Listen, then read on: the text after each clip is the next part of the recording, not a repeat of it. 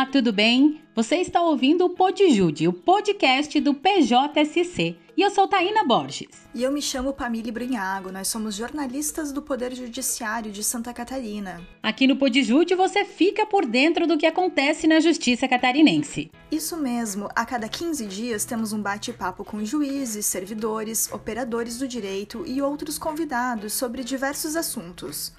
Nesta quinta-feira, dia 16 de dezembro, vamos conversar com o juiz Fernando Machado Carbone sobre o programa Apadrinhamento Afetivo. Além de saber por aqui o que acontece no Poder Judiciário Catarinense, você pode ler as notícias no site tjsc.jus.br e nos seguir nas redes sociais. Procura lá, TJSC Oficial. Nosso convidado é mestre em Direito pela Universidade Federal de Santa Catarina e exerce o cargo de juiz de direito na Vara da Infância e da Juventude e Anexos da comarca de Itajaí.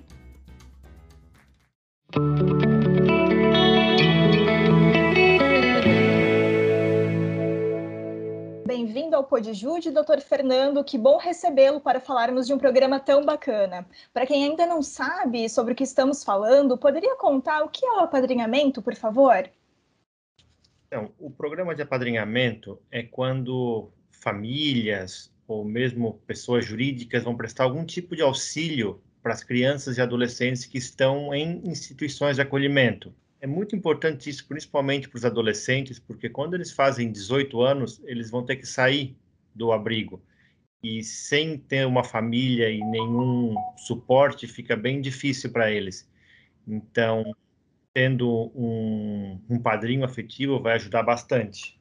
Ah, legal, doutor. Hoje, especificamente, nós vamos falar um pouquinho mais sobre o apadrinhamento afetivo, né? E para ser padrinho, madrinha, antes de tudo, ter a sensibilidade para olhar para essa criança, para esse adolescente, além das suas perdas, dos abandonos, é, essas pessoas que, né, que se dispõem a ser padrinhos afetivos, eles passam por algum preparo, alguma formação antes de ter contato com essas crianças e adolescentes acolhidos? Sim, eles primeiro têm que trazer uma série de documentos para que possamos verificar se eles possuem condições de ser padrinhos.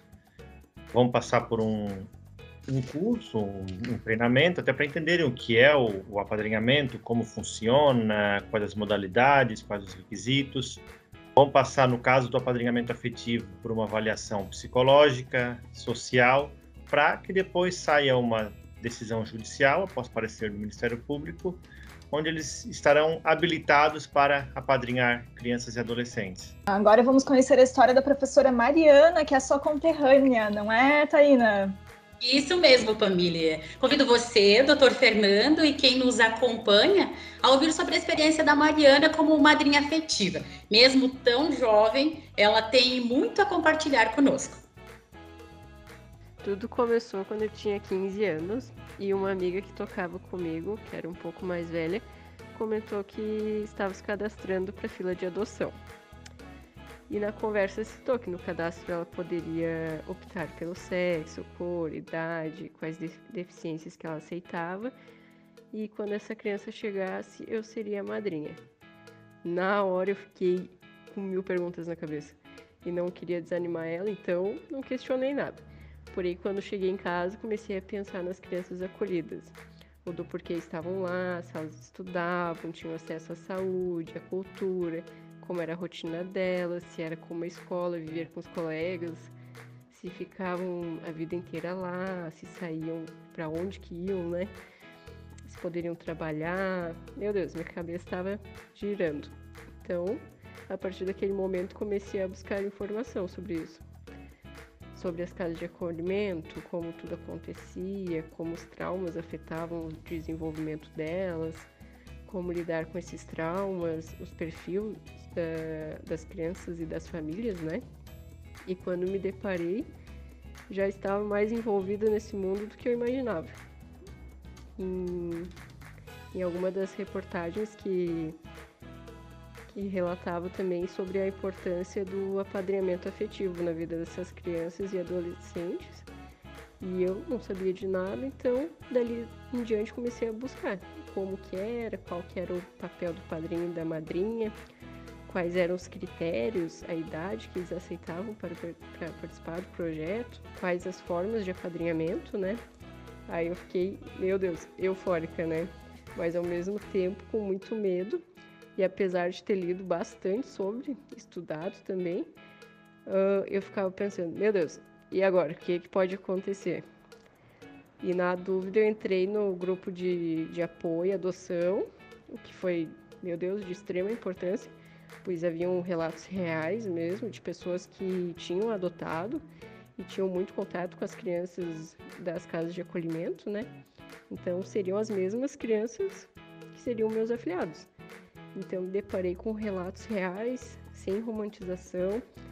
Encontrei uma psicóloga especialista em adoção também, a qual deixava bem claro que poderia acontecer, mas o mais importante também como lidar com cada situação. Minha primeira afilhada foi em 2017, era uma adolescente de 15 anos, a gente adorava ir no shopping, cozinhar junto, e no parque, ficar sentado comendo besteira e conversando. Com ela eu aprendi a ser firme nas palavras e orientar ela nos estudos e mostrar o caminho do bem. E em março de 2018 conheci meu segundo afilhado, um menino de 8 anos. Era uma criança mais do que especial, meu Deus, bem falante, tinha dificuldade nas pronúncias das palavras e ficava nervoso quando a gente não entendia o que ele dizia extremamente amoroso, muito religioso, persistente nos estudos e me ensinou muito sobre a fé. Eu mesmo não, não exerço nenhuma religião, né? Mas ele me fez acreditar mesmo. E como tudo tem seu tempo certo, né? Ele foi adotado e mantemos contato até hoje daí. Em outubro de 2018, fui chamada para conhecer mais um menino de 8 anos uma criança muito carente de atenção, muito esperta nos estudos, sempre queria nos agradar de alguma forma por desenhos, pinturas, abraço. Logo em seguida comecei a buscar o irmão dele, um pouco mais velho, tinha 9 anos, tinha um temperamento mais difícil, era mais desconfiado, era de poucas palavras, tinha crise de choro. Tive que conquistar ele para a gente conseguir seguir em frente.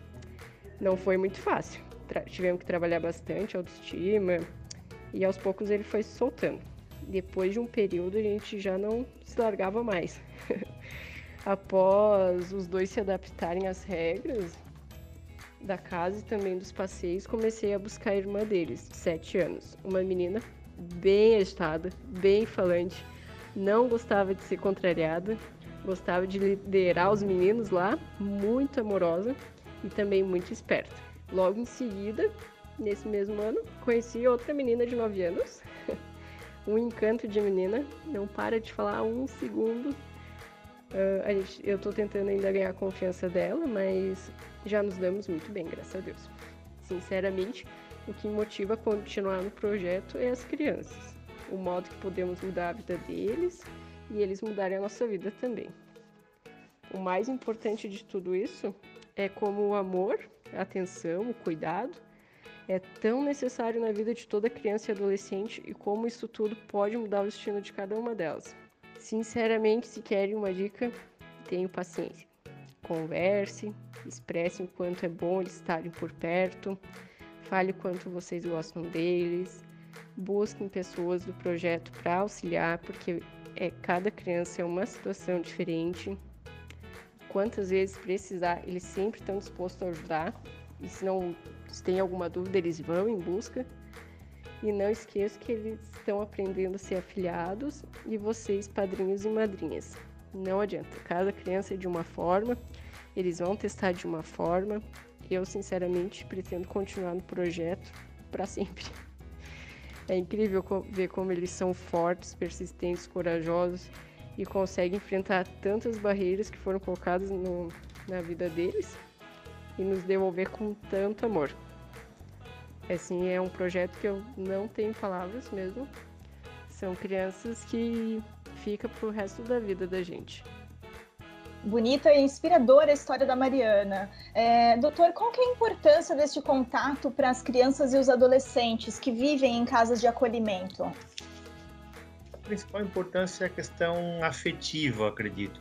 Eles, muitos que estão lá não, não têm família, não têm contato e estão numa instituição de acolhimento que, apesar de ter estrutura, ter ótimos profissionais, mas falta aquela pessoa que dá um, um afeto, um tempo de atenção, passa um final de semana inteiro com eles, ou passa o Natal, por exemplo, o Ano Novo. É essa importância que a, que a afetividade é muito importante até para o desenvolvimento e crescimento de todos. É, existe um tempo determinado para cada tipo, para cada caso de apadrinhamento ou não? A, a, criança, o adolescente, seus padrinhos, eles vão desenvolvendo essa relação sem um, um tempo determinado? Então, não existe assim, um, um, prazo determinado. Se começa o apadrinhamento e se dá certo, se vai funcionando, ele continua. Se uma hora alguém pedir para parar, seja padrinho, seja afiliado, ou acontecer algum problema, podemos encerrar mas de regra não existe um prazo determinado, não.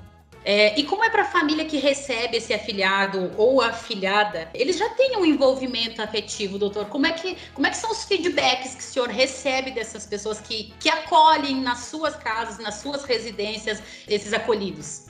Aqui na comarca de Itajaí, é, o, o apadrinhamento é algo bem recente ainda. Foi começado em, em setembro desse ano e as famílias ainda estão em fase de, de preparação então, não, não, tivemos nenhuma família que efetivamente apadrinhou até o momento. Então, esse feedback eu ainda não tenho, mas espero que em breve eu tenha. Ah, será bom com certeza, né? Porque é, compartilhar carinho, amor, afeto faz bem para todo mundo, né? Claro, com certeza. E ao contrário do que algumas pessoas possam pensar, doutor Fernando, é, esse padrinho e essa madrinha, eles não adotam essas crianças, né? É algo temporário. Sim, são, são coisas bem diferentes, a adoção e o apadrinhamento. A adoção é quando a pessoa leva essa criança ou adolescente para sua casa na condição de pai e mãe. Inclusive na documentação vai constar como pai e mãe e aquilo é para sempre. O padrinho não, é algo temporário. Ele vai apadrinhar, vai levar finais de semana, feriados, como disse antes, e assim nunca vai constar como pai ou mãe, a menos que no futuro existe um vínculo muito forte que ele possa querer adotar. Isso não é algo proibido, isso pode acontecer. Mas o objetivo do apadrinhamento não é a adoção. É algo que pode acontecer apenas. Quem pode se tornar o padrinho ou madrinha afetiva nesses casos? Tem algumas obrigações? O que, que eles podem fazer ou não podem fazer nessa missão de apadrinhamento? Então, para ser, é, foi, foi editada uma portaria aqui na comarca que onde colocamos alguns requisitos. Por exemplo, tem que ser alguém com no mínimo 18 anos, tem que haver uma diferença de 16 anos entre o padrinho e o afilhado, que é o mesmo requisito, diferença etária da, da adoção. Não pode estar escrito no cadastro de adoção, porque isso pode ser alguém que teria que quer adotar e quer criar, digamos que um atalho para adotar mais rápido, então é isso que a lei tenta evitar. Até por isso que a gente não está fazendo aqui apadrinhamento com crianças, apenas com adolescentes, salvo grupos de irmãos ou, ou algumas condições especiais. Juntar alguma série de documentos aqui, principalmente identidade, CPF, é, certidão negativa de processos criminais, até porque não vamos aceitar um, um criminoso levar um adolescente para sua casa. E o que é muito importante aqui, que sejam pessoas que tenham disponibilidade de tempo, interesse em oferecer proteção e afeto às crianças e adolescentes apadrinhados e que tenham interesse em formar vínculo com crianças e adolescentes.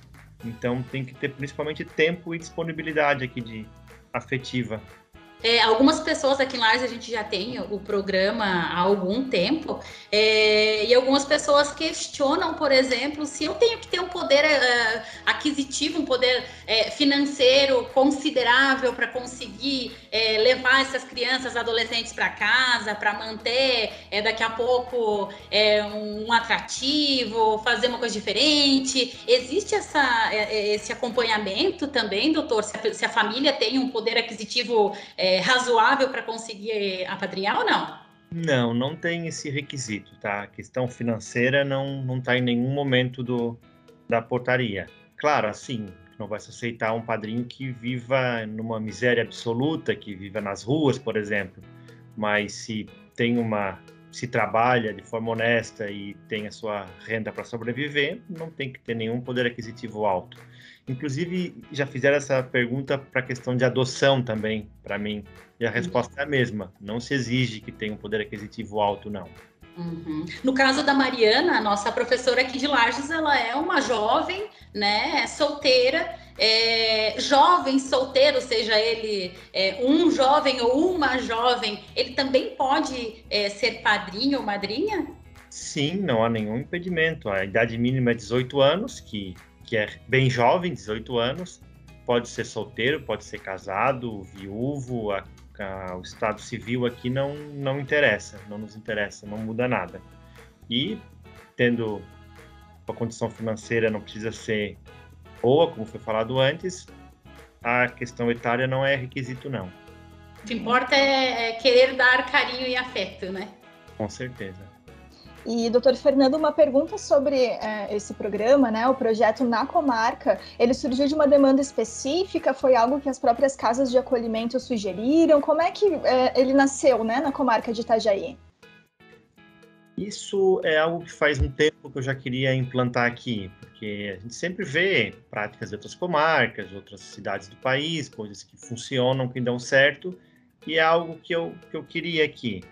Eu tinha essa vontade. No começo até se tentou especificamente com, a, com as casas de acolhimento, mas estava demorando, aí decidi fazer pelo próprio juízo, marcamos uma uma reunião, eu lembro que foi bem quando estava começando a pandemia, tivemos que cancelar a reunião, foi na primeira semana que, que fechou tudo.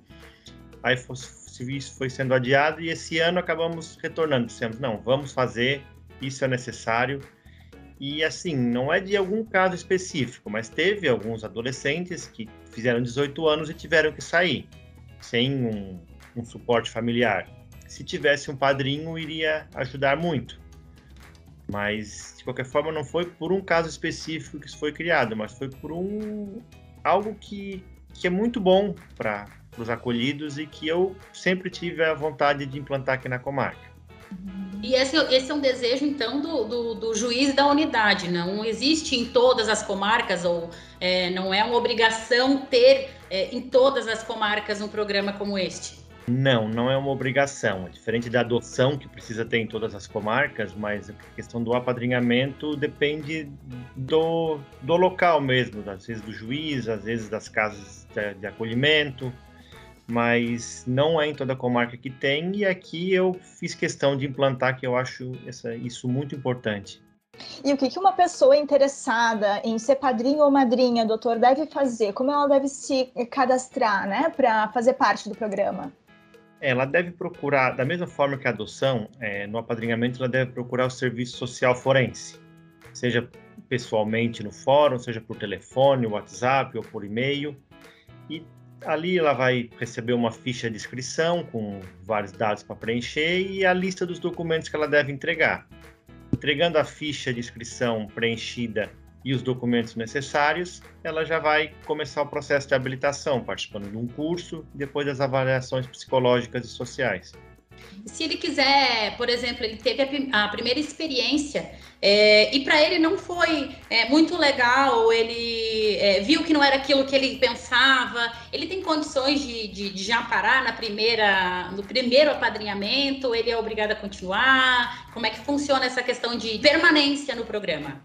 Não, pode pedir a saída a qualquer momento, depois pode pedir para entrar novamente, porque pode, na primeira experiência, não ter dado muito certo, pode ser que depois passou por algum problema pessoal ou familiar, enfim, muita coisa pode acontecer na nossa vida. Exato. Pode desistir, pode voltar, isso não, não tem nenhum problema. E lá na casa de acolhimento é ele que escolhe ou não tem, como na adoção tem uma fila de crianças é, dispostas a serem é, apadrinhadas? Como é que funciona? É, vamos tentar aqui fazer mais ou menos como a questão da adoção, mas com uma fila de padrinhos e quando tiver adolescentes ou crianças disponíveis para padrinhamento, é o próprio próprio acolhimento que, que passa as características. Ó, tem uma criança, sim, ou adolescente está disponível para ser apadrinhado. Aí se chama o, o, primeiro padrinho da lista, vê se ele tem interesse, se não tem, se chama o segundo, e assim sucessivamente. Uhum. Mas essas crianças e adolescentes, elas não, elas, elas têm que querer também é, participar do programa, não é? Sim, claro. É por isso que cabe a que as casas de acolhimento também têm psicólogos e assistentes sociais e pedagogos.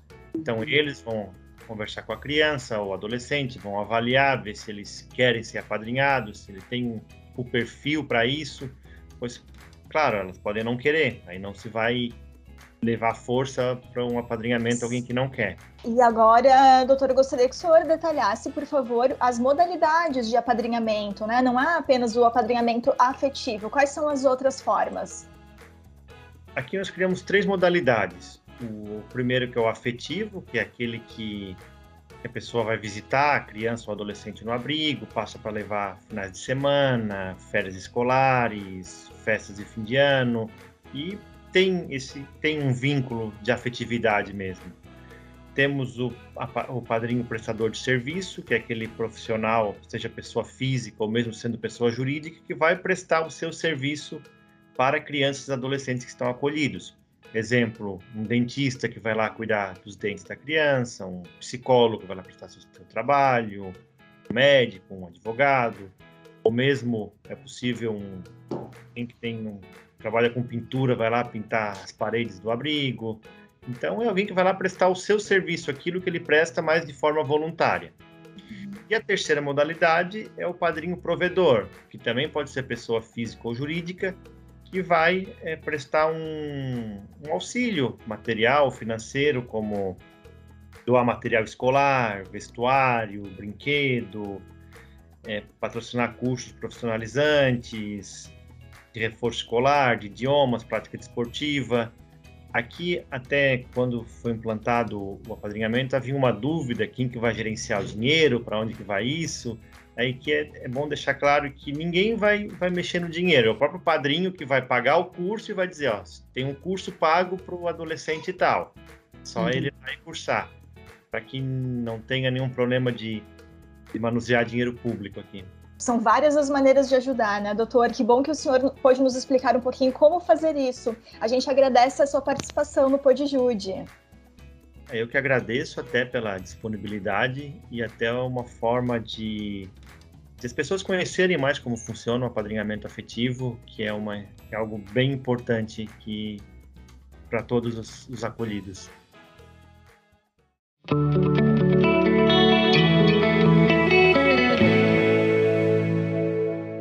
Gostaríamos de agradecer a participação do Dr. Fernando nesse bate-papo e a você que nos acompanhou até agora.